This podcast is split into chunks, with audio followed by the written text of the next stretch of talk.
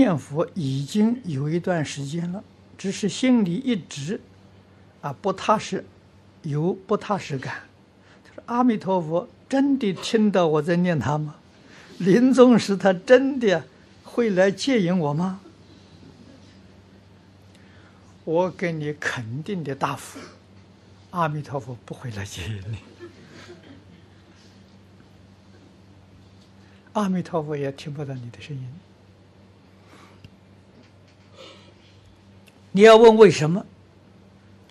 你有疑心啊！大乘教里的佛讲的很好啊，疑是菩萨最大的障碍啊！怎么样念佛呢？这念佛有三个秘诀：第一个就是不怀疑，第二个是不夹杂。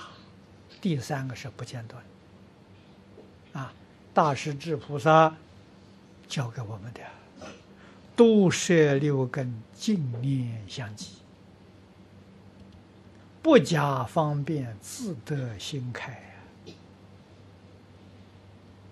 前面两句是修因了，后面两句是果德了，你依照这个方法去修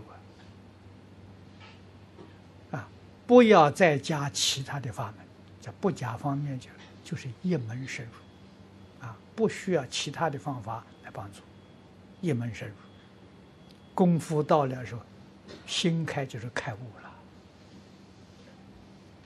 哪有没有感应的道理呢？啊，你带着怀疑的心就糟了，全功尽弃，啊，只能说比不念好，啊，阿赖耶识里头。总落一个印象呢，啊，这就是阿赖耶识种一个佛的种子，啊，这个种子什么时候会有成就？什么时候再遇到这个法门，你不怀疑了，就会有成就，啊，怀疑是不会有成就的，夹杂不会有成就。那我们许许多多念佛人，到最后不能往生，大概原因不外乎这两种。一种是夹杂，一种就是这个疑惑啊。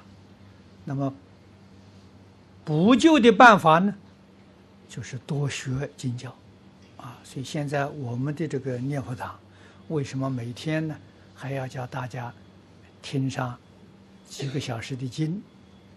主要就在此地啊。这个听经呢，帮助我们断疑生信。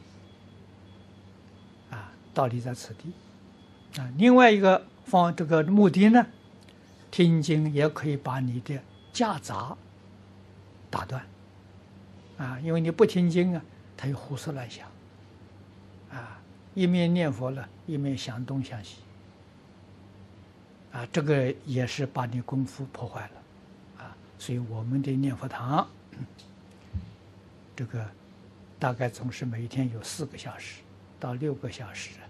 学习经教，啊，也是叫你听。